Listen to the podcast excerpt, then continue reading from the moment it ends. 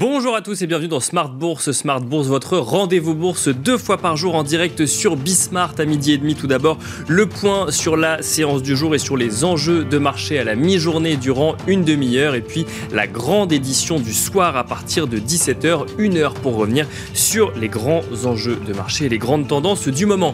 Et au sommaire euh, aujourd'hui, un point tout d'abord sur la situation en Ukraine alors que le conflit, conflit dure à présent depuis plus d'une semaine. Si Emmanuel Macron déclarait hier que le pire est sans doute à venir à la suite d'un échange téléphonique avec Vladimir Poutine. Les dirigeants occidentaux dans leur ensemble ont suivi de près euh, cette nuit les combats menés autour de la centrale nucléaire de Zaporozhye. Un incendie se serait même déclaré avant d'être maîtrisé à la suite de tirs russes, ravivant au passage les craintes euh, suite à l'épisode Tchernobyl en 1986. Les Russes qui, selon Reuters, se sont emparés de la centrale nucléaire cette nuit. Une situation suivie donc de près par Joe Biden et Boris Johnson également, euh, ce dernier ayant déclaré les agissements, je cite, insouciants du président russe pouvaient désormais menacer la sécurité de l'Europe tout entière. Un contexte de poursuite de tensions dans euh, lequel les investisseurs ont du mal à se positionner. Euh, toutes les nouvelles attendues en temps normal par les investisseurs semblent reléguées au second plan, comme les chiffres de l'emploi aux États-Unis attendus cet après-midi, ou encore les estimations, les premières estimations d'inflation en zone euro euh, publiées cette semaine. Des marchés européens qui reculent aujourd'hui. Le CAC 40 et le DAX cèdent tous les deux plus de 3%. Le CAC 40 qui est en passe de réaliser sa pire semaine depuis le début de l'année, avec tout de même quand même une certaine résistance ou en tout cas absence de panique sur euh, les marchés financiers face à l'ampleur de l'incertitude géopolitique un contexte d'investissement dans lequel il devient justement compliqué de naviguer pour les investisseurs particuliers qui ne sont pas forcément stratégistes et qui n'ont pas tous les éléments en main pour comprendre les enjeux de ce qu'il se joue, alors là même que les professionnels de l'investissement se montrent eux aussi extrêmement prudents. Nous ferons donc un focus dans la deuxième partie de Smart Bourse sur les réflexes à adopter pour les investisseurs particuliers en cette période. Smart Bourse, c'est parti.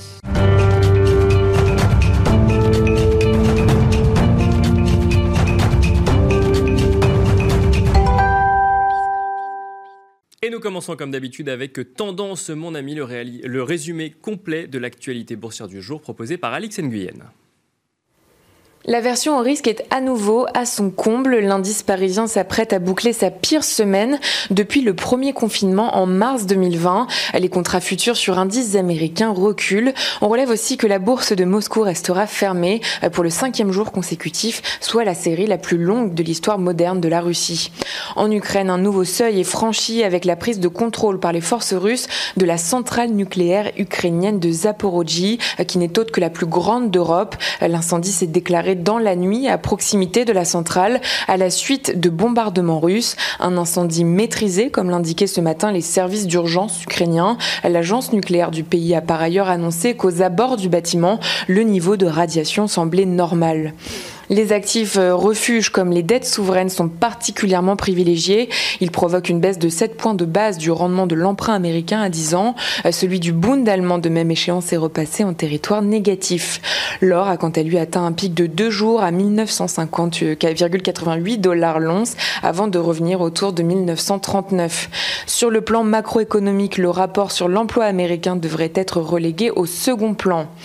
S'agissant des valeurs, Michelin recule. Le groupe a décidé d'arrêter pendant quelques jours la production dans certaines usines européennes euh, du fait de difficultés d'approvisionnement euh, dues à la crise en Ukraine. Renault poursuit sa chute après avoir perdu environ un quart de sa valeur, souffrant de son exposition à la Russie. La Russie représente son deuxième marché. Du rouge aussi pour CGG, et ce malgré les bonnes prévisions du groupe qui anticipe pour cette année une croissance d'environ 10% de son chiffre d'affaires et une progression de sa marge brute d'exploitation après une année 2021 marquée par une forte performance au quatrième trimestre. Voilà donc tendance, mon ami, le résumé complet de l'actualité boursière du jour proposé par Alix Nguyen.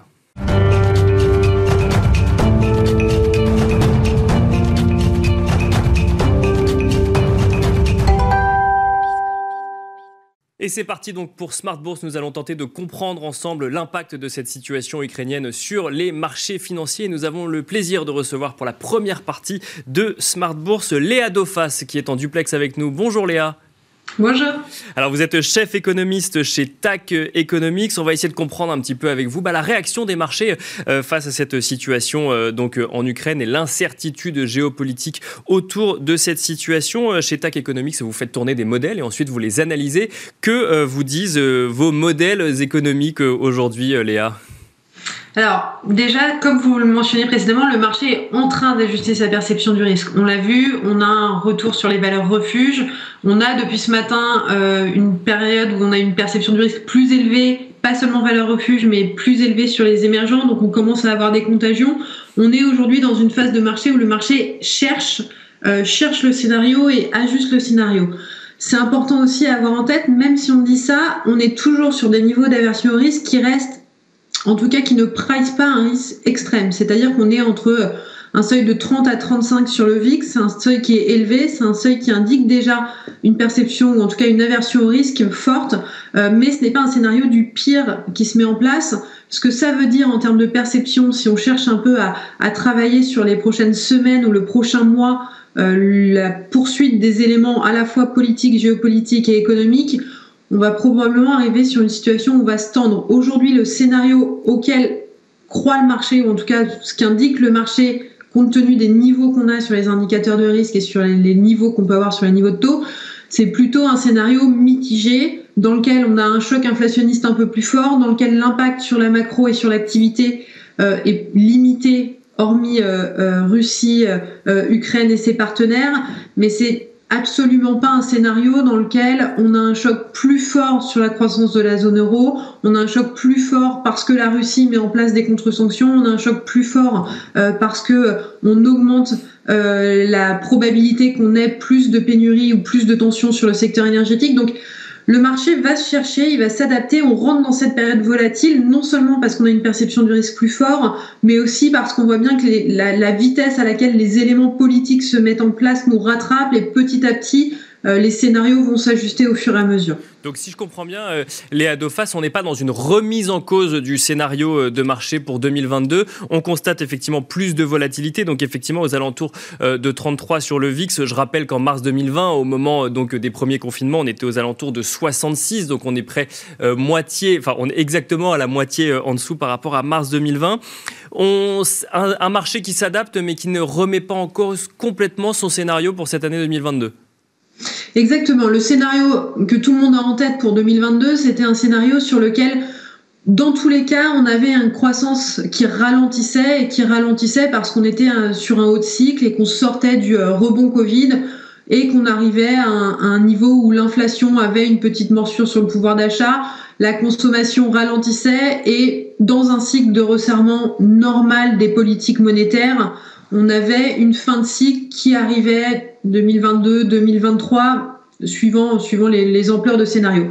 Et c'est encore aujourd'hui ce scénario que price le marché. Or, si on essaye, en tout cas, compte tenu de, notre perception qu'on a de la situation politique et géopolitique aujourd'hui, on voit bien que le scénario va se tendre. Euh, c'est-à-dire que la hausse des prix de l'énergie, et encore une fois, on raisonne avec en, ayant en tête que la Russie ne met pas de contre-sanctions et qu'il n'y a pas de rupture dans notre approvisionnement en Europe euh, sur, sur, sur le gaz euh, et le pétrole, on raisonne donc dans un cadre où le conflit reste euh, sur l'Ukraine, ne s'étend pas.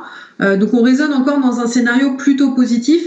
Et quand on raisonne sur ce scénario-là, bah effectivement, c'est une inflation qui est plus que ce qu'on a c'est un choc d'inflation qui fait que on arrive sur une inflation au-delà des 8% euh, aux États-Unis sur le premier semestre, au-delà des 6% en zone euro sur le premier semestre. On a probablement un choc sur l'activité qui est limité euh, aux États-Unis parce qu'ils n'ont pas la dépendance qu'on connaît, ils ont des facteurs de résilience beaucoup plus forts que ce qu'on a en zone euro. Par contre, en zone euro, on a très rapidement une morsure sur le pouvoir d'achat et très rapidement un affaiblissement de la demande. Donc par rapport au scénario central qu'avait le marché, c'est au moins deux points de plus de croissance qu'attendu en zone euro et aux États-Unis sur le premier semestre. Et c'est probablement sur l'ensemble de l'année un choc entre euh, moins 0,5 et moins 1 par rapport à un scénario central. En zone euro, autour de euh, moins 0,25, moins 0,5 aux États-Unis. Et encore une fois, et c'est là où il faut faire attention, ce scénario-là résonne encore sur des hypothèses qui sont des hypothèses entre guillemets optimiste où on n'a pas de, de, rupture sur les approvisionnements et sur lequel on n'a pas de montée géographique du conflit.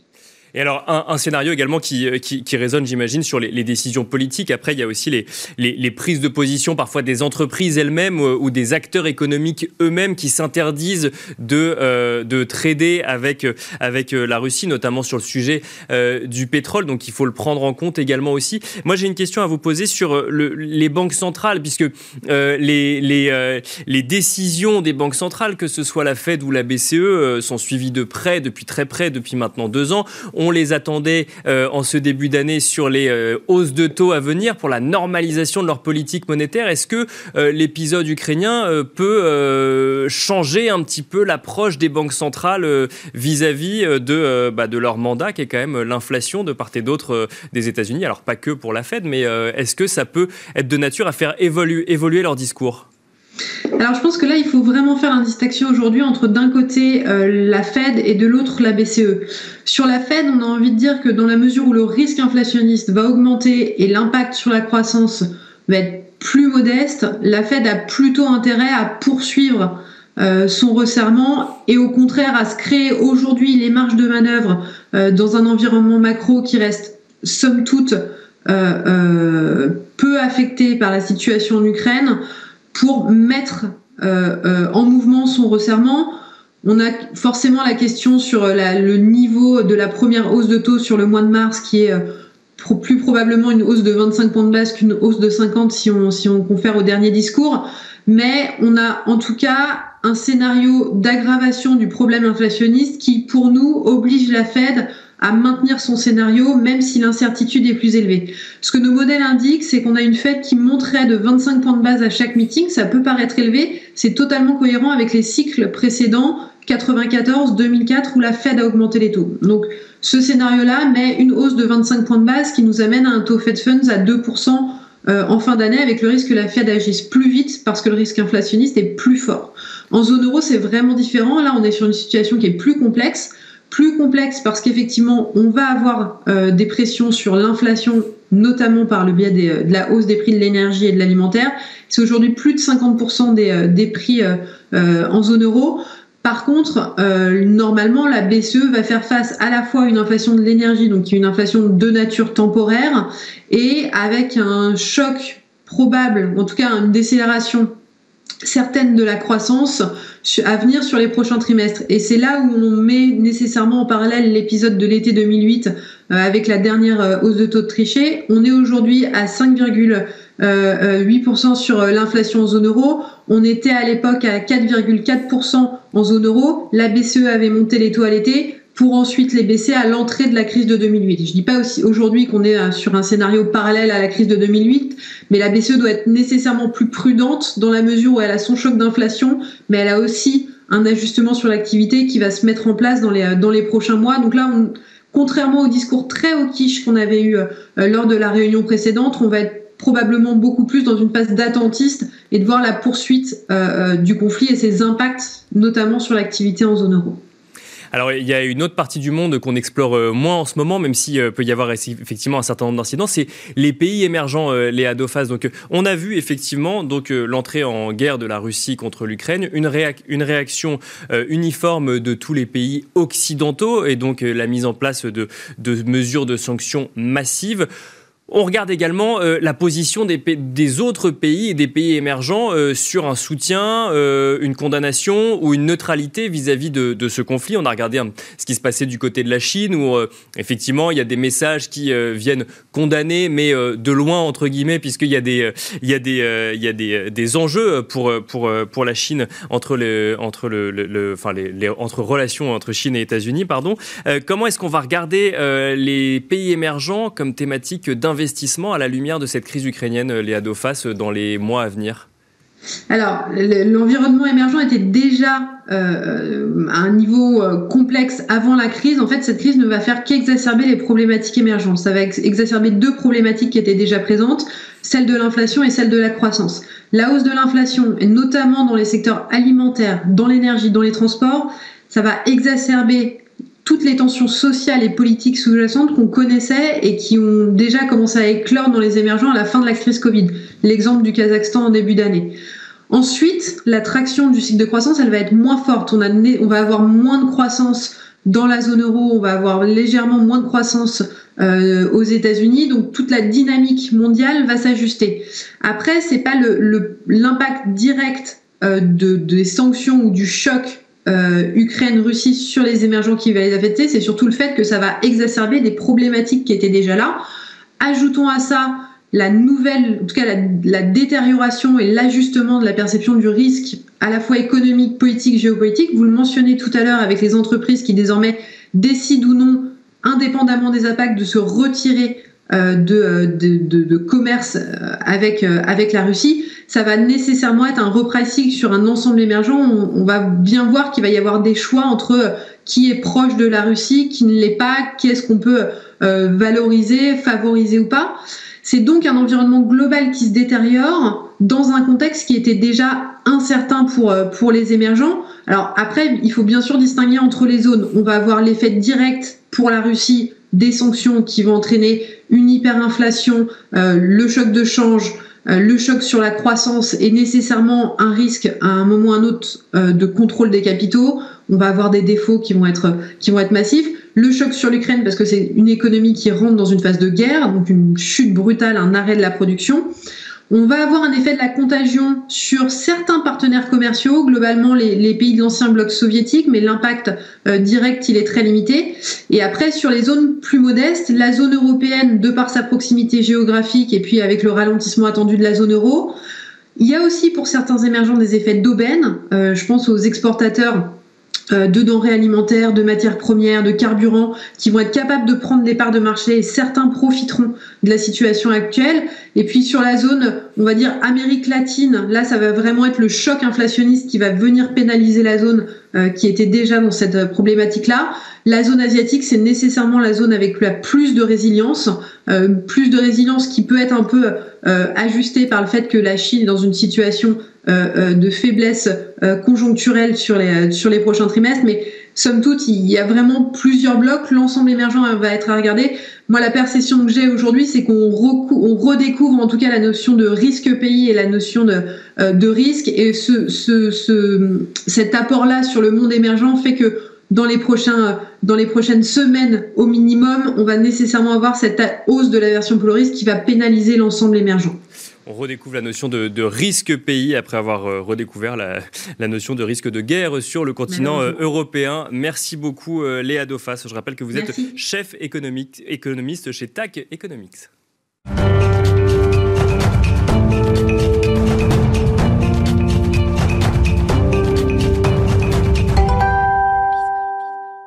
De retour sur le plateau de Smart Bourse, cette fois-ci avec Ambroise Lyon, directeur euh, général d'IG France. Bonjour Ambroise Lyon. Bonjour Nicolas. Bienvenue donc sur le plateau de, Smart Bourse. On va évoquer avec vous le comportement des investisseurs particuliers alors que la crise Covid dure depuis maintenant deux ans et que celle-ci laisse à présent place aux incertitudes et à la volatilité euh, liée euh, à la guerre sur le sol ukrainien. On va revenir évidemment sur ce contexte donc de, de guerre et d'incertitude pour les investisseurs. Juste avant, je pense qu'il est important de revenir deux ans auparavant avant, au début de cette crise Covid, et de regarder si les investisseurs sont les mêmes aujourd'hui qu'il y a deux ans. Est-ce que vous avez constaté une évolution? On a vu des rapports de l'AMF, par exemple, qui montraient qu'il y avait beaucoup plus de jeunes investisseurs qui arrivaient sur les marchés financiers. Est-ce qu'on peut dire que la typologie des investisseurs a évolué aujourd'hui? Alors effectivement, la typologie des investisseurs a complètement changé. Euh, depuis le Covid, on voit beaucoup plus de jeunes s'investir dans leur épargne, dans la construction euh, de ces investissements-là. C'est surtout dû à, un problème de temps qui avant était euh, très rempli, leur agenda était très rempli le confinement les a aidés à dégager du temps, à dégager de l'épargne, à se recentrer sur ce qui a été beaucoup relayé par les médias, les impacts financiers, économiques euh, sur les, places mondiales finalement dues au Covid. Euh, donc ils ont voulu reprendre en main leurs finances, leur épargne. Euh, on se sont retournés vers les courtiers, les néo-courtiers, les banques pour reprendre un accès au marché. Et du coup, sont revenus vraiment massivement. Avec, peut-être un effet d'aubaine suite aux, chutes des marchés en mars 2020. Effectivement, la, volatilité est toujours une, possibilité de prise de position avec un intérêt, mais c'est surtout de se rendre compte qu'il y avait en tout cas une, une possibilité d'avoir, de prendre position dans ces marchés sur lesquels il y a des impacts forts. La volatilité était vous l'avez dit tout à l'heure, à peu près à 66, la moitié de ce qu'on a, le double de ce qu'on est aujourd'hui, pardon. Bien sûr, oui. C'était l'occasion de rentrer en position, de reconstruire ces stratégies d'investissement. Et c'est le cas pour des investisseurs qui sont plus jeunes aujourd'hui. On a constaté un vrai rajeunissement, un retour aussi des femmes euh, dans le trading, qui étaient un petit peu absentes jusque-là, euh, qui ont d'ailleurs une stratégie d'investissement très différente euh, de, des hommes en règle générale, avec des prises de décision peut-être euh, moins risquées ou en tout cas plus maîtrisées, euh, et surtout des investisseurs qui, pour, pour, en tout cas ces nouveaux investisseurs, un sur deux a déjà traité des crypto-monnaies, ce qui est quand même un chiffre extrêmement fort qu'on peut mettre en corrélation avec l'étude de KPMG qu'on a déjà euh, tous lu. J'allais dire, ils connaissent les actifs risqués. Non, pas forcément. C'est pas parce qu'ils ont traité des crypto-monnaies qu'ils savent ce que c'est qu'un actif risqué. En tout cas, c'est un actif risqué, c'est sûr. De là à ce qu'ils connaissent tous les actifs risqués, non. Après, les, courtiers comme IG, on est aussi là pour ça, les encadrer, les accompagner, les former et leur donner du contenu pour justement maîtriser ce risque-là. Alors, une question sur ces, nouveaux investisseurs ou cette niveau, nouvelle typologie d'investisseurs avant de faire le lien avec euh, la situation actuelle. Est-ce qu'ils mhm. investissent différemment de ce que vous avez l'habitude de voir euh, sur des plateformes euh, de, trading? Oui, la, tradition a laissé place effectivement à un peu de nouveautés. Les crypto-monnaies, on le disait, sont maintenant monnaie courante dans les portefeuilles, que ce soit les portefeuilles des plus jeunes comme ceux des plus expérimentés. on se tourne aussi vers une sélection d'actifs plutôt vers les actions, des actions sur lesquelles il y a une sélection drastique euh, qui tient compte des critères de SG euh, qui tient compte. Ça, ça rentre vraiment aujourd'hui dans les stratégies d'investissement des investisseurs particuliers. Exactement. Ils font beaucoup de recherches là-dessus, nous envoient à nous beaucoup de, de questions sur le sujet, demandent à, à, nos analystes, Alexandre Baradez et Vincent Bois par exemple, d'avoir des, des, des, vrais topics dédiés à, à, ce genre de sujet et vont vraiment faire la sélection de valeurs sur des critères qui sont moins sur la rentabilité immédiate, mais plus sur l'investissement un peu plus long terme et peut-être plus raisonné. Et alors, est-ce que vous avez constaté aussi, parce qu'on a vu parfois des, effets de mode sur les marchés financiers, notamment les techs qui, euh, qui surperformaient ou les valeurs du luxe, et donc là, ça a apporté énormément de capitaux ou de liquidités. Est-ce que, euh, euh, donc effectivement, il y a cette recherche sur les critères ESG, mais est-ce qu'on est, sur des investisseurs qui vont tous, entre guillemets, sur quelques très grosses valeurs ou sur des sélections plus précises quand même au niveau des investisseurs particuliers? Ça, ça, dépend encore beaucoup euh, la, la, typologie de, de, d'un client euh, parmi l'ensemble de nos clients. Bien sûr, bien sûr. Bien mais, euh, mais effectivement, il y, y, a cette sélection de valeurs très précise. on n'est pas sur un afflux à 90% de nos clients sur telle ou telle valeur, mais il y a une répartition du risque qui est aussi beaucoup plus importante que ce qu'elle n'était avant. D'accord. donc un, des portefeuilles qui sont assez larges. on conseille toujours d'avoir un maximum 1%, 1% et demi par, par position. C'est une règle qu'on voit de plus en plus s'appliquer. Euh, ce qui est une bonne chose et ce qui permet là aussi de diminuer un peu son risque quand on investit.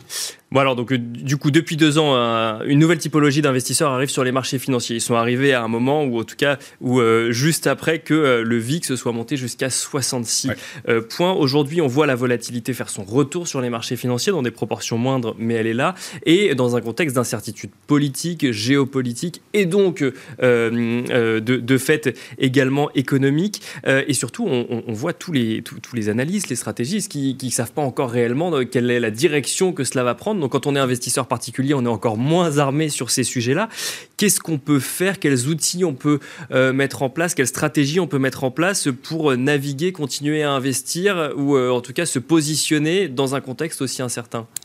Il euh, y, y, a deux choses, je pense. Il y a la formation et l'information, euh, qui sont deux sujets extrêmement importants dans ce genre de moment euh, où la volatilité revient.